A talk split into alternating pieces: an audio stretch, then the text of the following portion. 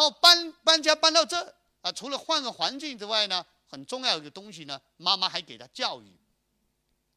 小的时候，孔子的教育教什么？史书里面记载，孔子为儿嬉戏，常成煮豆，是礼容。成煮豆是礼容，煮豆是什么？不是拿了几把黄豆在那里摆，对吧？不是这样。煮和豆呢，这是古代的两种这个啊祭祀用的这个器皿啊。上面是豆，啊，大家看这个像不像一个豆字，是吧？呃，非常像啊。它这里里面可以放珠宝啊，放这些啊祭品在上面。下面是煮，一般的放猪肉，啊，放牛肉，放什么呢？这个放在摆在这上面啊。这呃人为刀俎啊，我为栾肉啊，就是这个放肉在这上面的啊。这是煮一个豆啊，这是古代常用的这样一个礼器。啊，那么小孩子呢拿来这个玩，啊，啊，长城李呃是李荣，李荣是什么呢？那李荣就是说白了，成煮豆是李荣，就是玩过家家，对吧？玩过家家，但那玩过家家呢，他不是一般的玩过家家啊，他的逢年过节，那啊，我们虚拟一下啊，现在要要过年了，那过年我们一起来拜祖先啊，然后就把这些平时拜祖先的那个礼器拿出来，往那一摆。啊，然后跟着几个小伙伴说：“哎，我们一起来拜拜。”就是这样干这些事情，啊，那么这个大家要注意哦。孔子小时候拿这么大的家伙出来玩，的旁边有没有大人陪伴呢？有的，谁陪伴呢？除了一个人之外，没有其他人了。谁呢？他妈妈，对不对？肯定他妈妈会陪在他身边，啊，他妈妈带着他玩，妈妈允许他玩，啊，因为这些礼器都不是随随便便拿来可以玩的。那既然妈妈允许他拿出来摆，啊，拿出来用，啊，那么这个东西就是妈妈的别有用心的一种教育方式。成主斗是礼容，其实就以礼来施教，在游戏当中让孔子习礼，哎，这是妈妈非常重要的一个呃一个呃一个教育的方式啊，也对我们今天很有启发啊。怎么教小教育小孩有礼貌啊？对不对？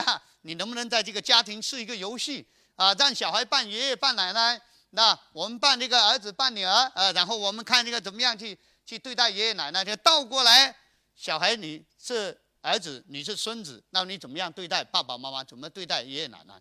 哎，这个孔子妈妈当年的这个呃办法呢，其实我们今天可以阐释一下啊，这很有用。那除此之外呢，孟子妈妈在行为上教育之外呢，在精神上也给予了指引。怎么指引呢？孔子后来有一句话，他说：“吾十有五志于学。”我十五岁的时候我就立志求学。十五岁立志求学，那么当时谁教他立志求学啊？是吧？妈妈，因为爸爸已经去世了嘛。啊，在讲孔子教育故事的时候，三岁以后爸爸就不存在了。所以在教育孔子这条路上，第一责任人和第一执行人就是他的妈妈。十又五志于学，是立志求学的这个路上，谁给他激励？当年要教孟子求学的时候，孟子妈妈怎么做？子不学干嘛呢？拿把剪刀出来断机杼，对不对？大家还记得吧？子不学断机杼，这孟子妈妈教孟子立志求学，孔子妈妈也教孔子立志求学，怎么教啊？对不对？无十又五至于学，至于学啊，没有具体没有讲，但是这个功劳我们要算在孟子妈妈身上。立志教学生教孩子立志，这是第一教育。孟子讲志不立，无事可成啊，对吧？这个立志就教育是第一重要的。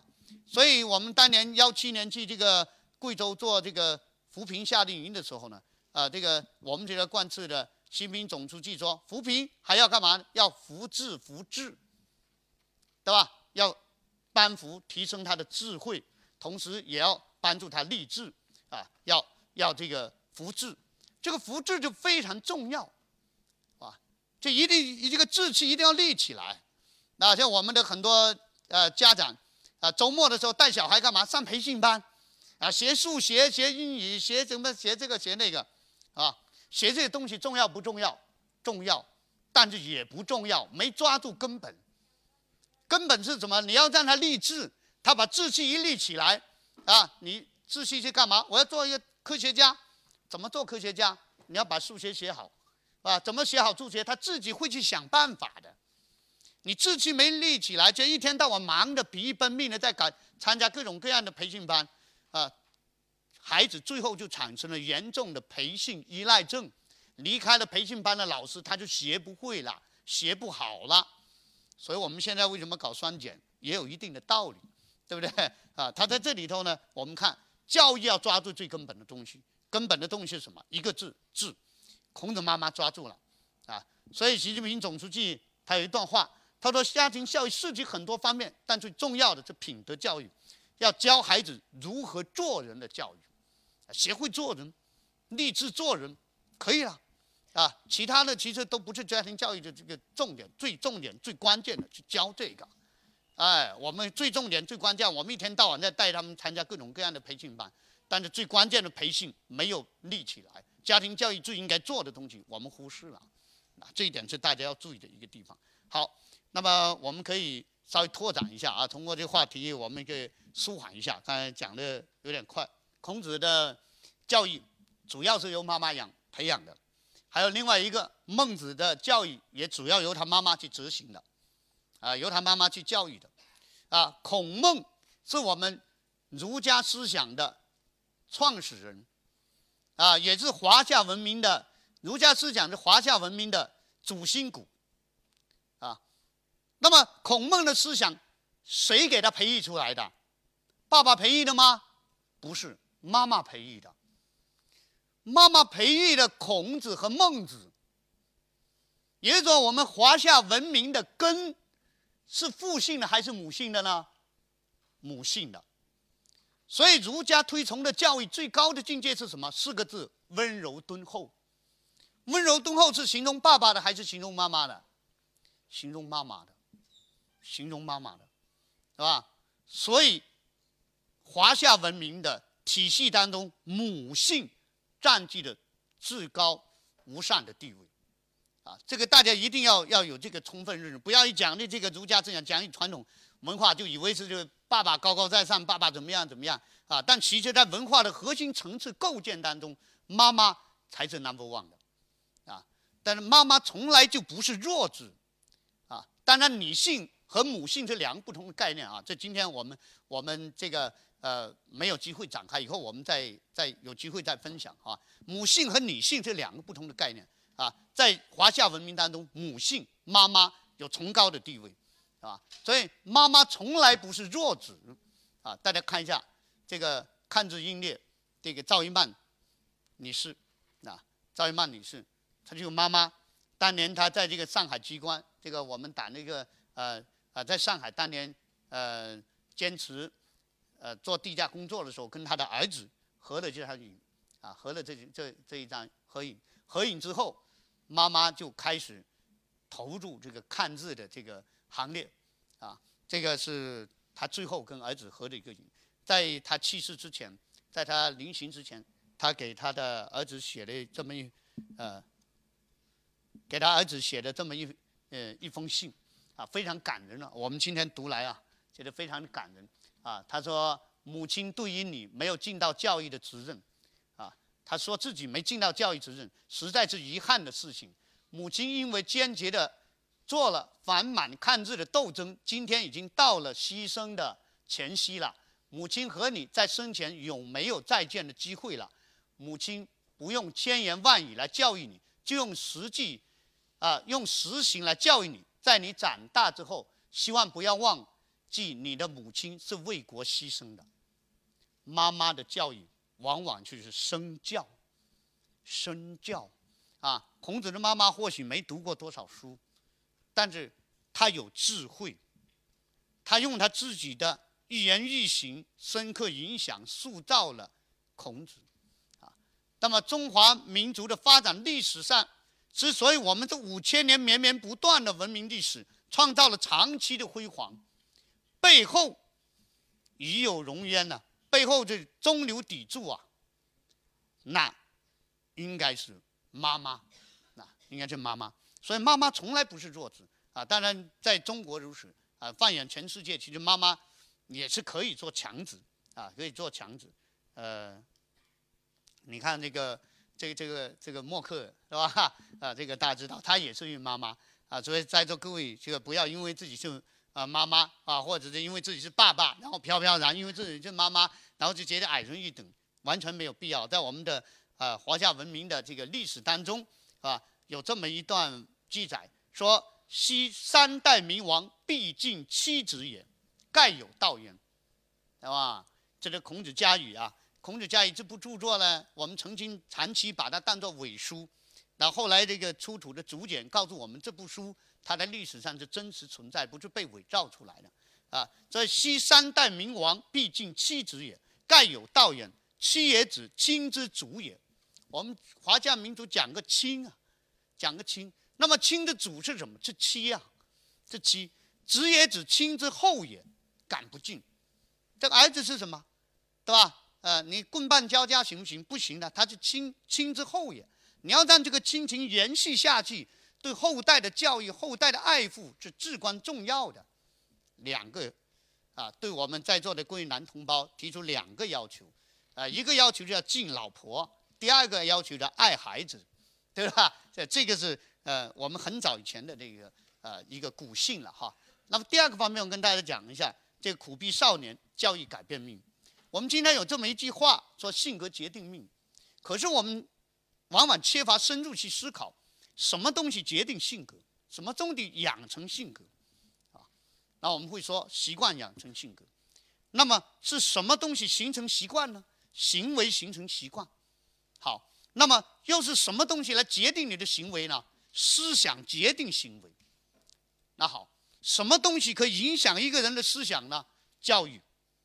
教育可以影响一个人的思想，所以归根到底是什么决定命运呢？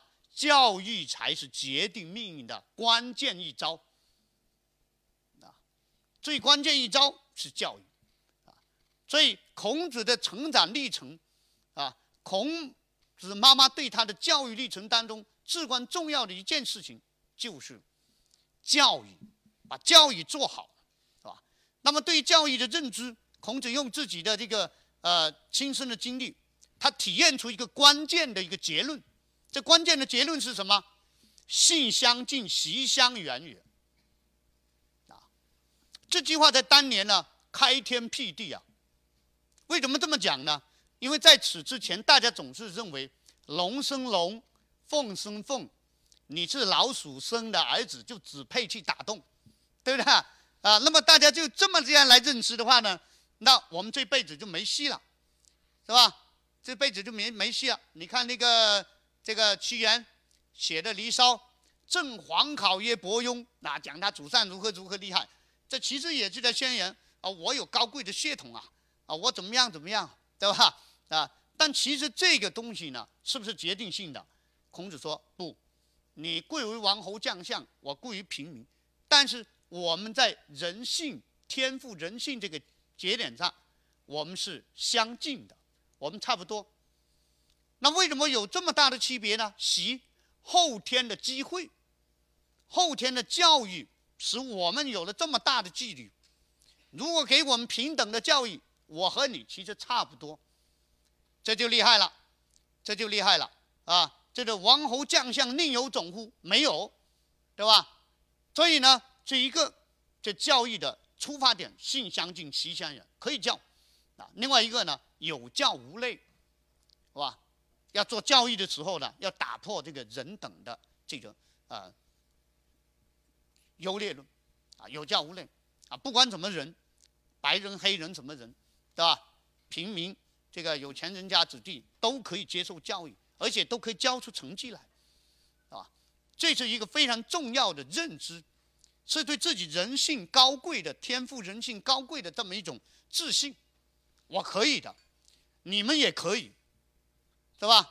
啊，那么这个不是说你出生在高贵的家族你才可以，普通人就没有这个机会，不是的，我们都可以，只要你愿意，只要你愿意啊，这是一个革命性的教育理论。所以为什么说天之未生仲尼，万古如暗月啊，对吧？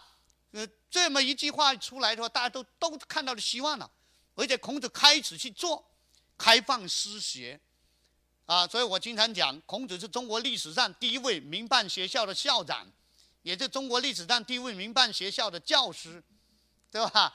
他就开放实学，让普通老百姓都来学习，拥有平等的受教育的机会，啊，这是他这个伟大的一个地方。那有了这个认知之后，孔子就开始了啊伟大的逆袭过程。这个第一个逆袭的精神逆袭，这精神逆袭的体现的第一点，终身学习。孔子有一段话说：“五十有五志于学，三十而立，四十不惑，五十知天命，六十而顺，七十从心所欲，不逾矩。”这句话是在他七十岁时候说的，他做了一个自己的人生总结，总结下来的，大家看到了，就他一辈子生命不息，奋斗不已，不停的在学习。十五岁，下决心要学了；三十，学了十五年，学到三十岁，达到第一种状态而立；学到四十岁不惑，学到五十岁知天命。学到六十岁耳顺，学到七十岁从心所欲不逾矩，终身学习，这是他为什么最后能够赢在终点的根本的动力所在。好，这是第一点。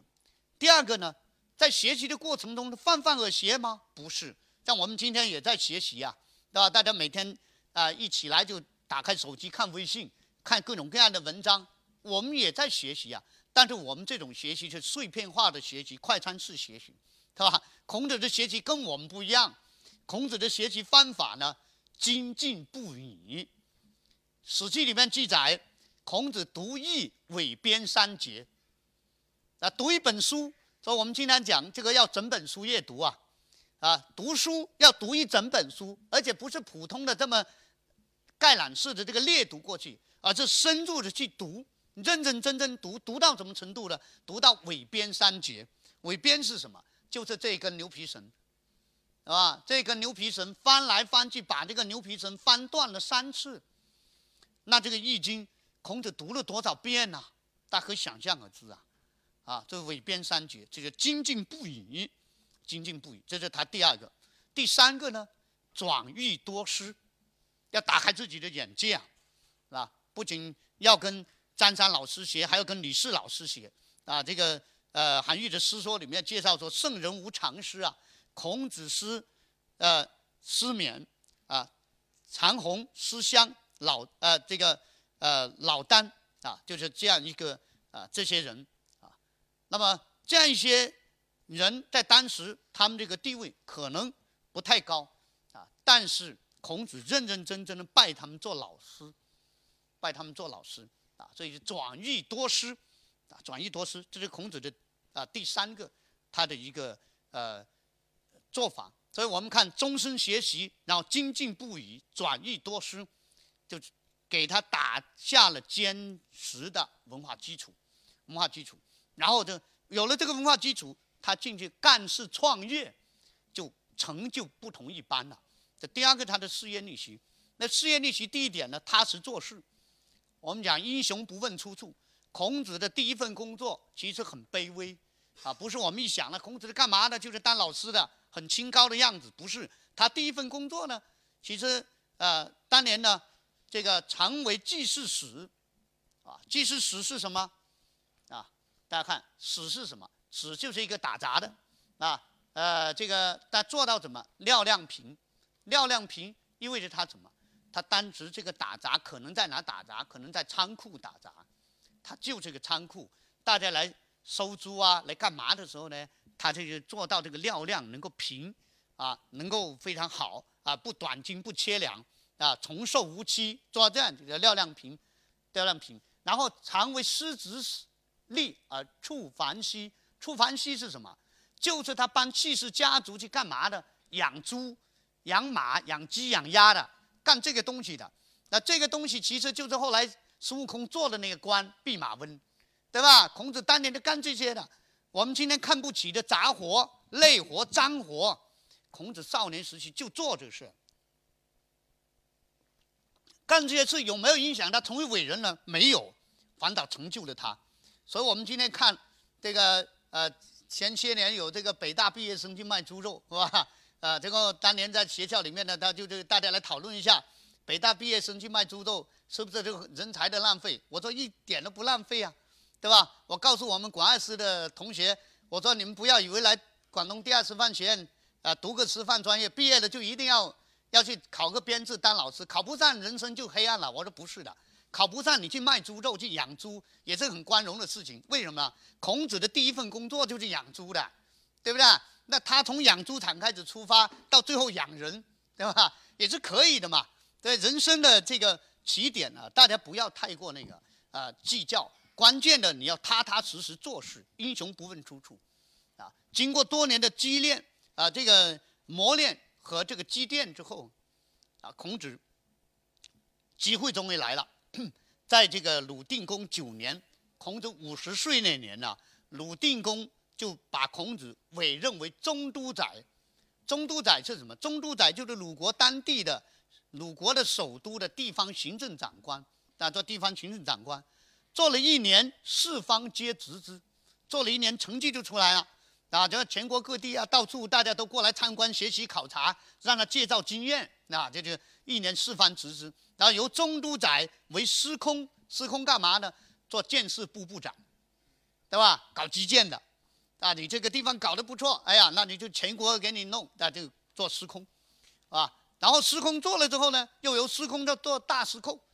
大司寇是什么官？大司寇是中央政法委书记，管公检法的，那这个地位就更高了，对吧？但是这个还不到顶，在定公十四年，孔子年五十六岁的时候，由大司寇行摄相事，啊，请在这各位注意一下，摄是什么？摄就代理，相事是什么？就是相当于我们今天直接讲的话，就相当于我们的国务院总理。代理国务院总理，对吧？大概就是相当于这样一个一个官啊。那么也就是说，他从一个普通的陋巷的少年，经过大半生的努力之后，他做到了代理国务院总理，就当官能当到最大，就这个样子了啊。当然，因为他锐意改革，得罪了当地的权臣，最后被迫下野啊。这个四相是这个呃时间并不长啊，就是开始流亡啊。这个是孔子的一生。那我们看到他一年连升三级，六年就位极人臣。你说孔子有没有能耐？有能耐的。他不是只会教书而已啊，啊！所以孔子因为他这个出身如此卑微，成就又如此高，引起了当时很多人的注意，就有很多学生过来跑来跟他学习呀，跟他学习啊。所以呢，四十三年矢志不移的心学育才，啊，除了做我们。世俗所理解的职业之外呢，孔子其实还做了最伟大的一件事情，就是四十三年矢志不移，心学育才。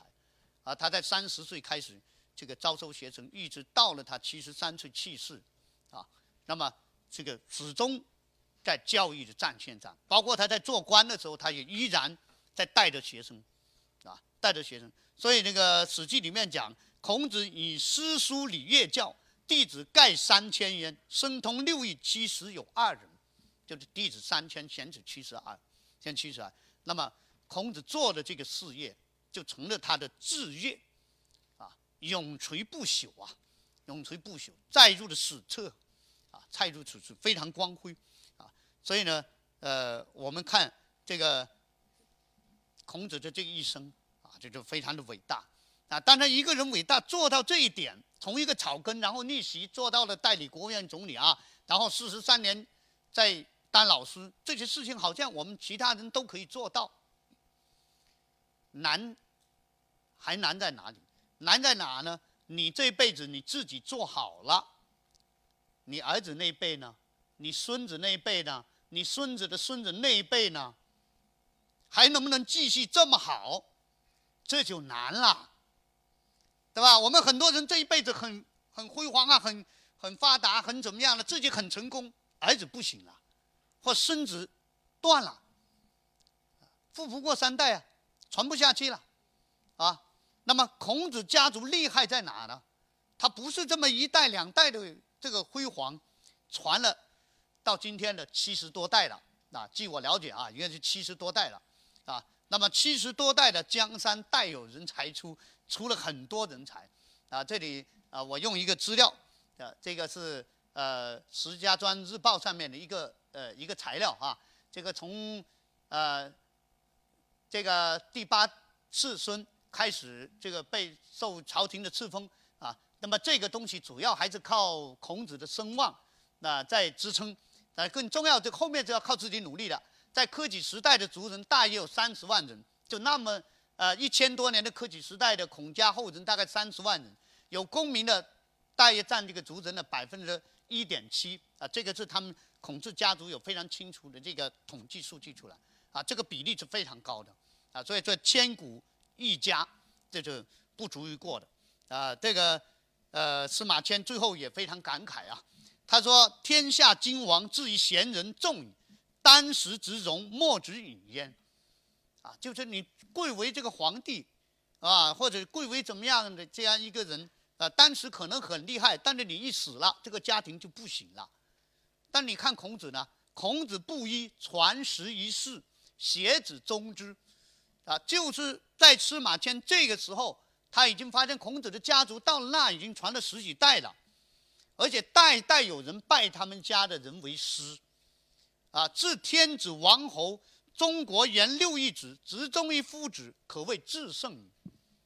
啊，这天下学问讲六艺的，一定要追到孔子那个地方去，一定要跟孔子学，这个家庭太伟大，太了不起了，啊，那么这么伟大的人。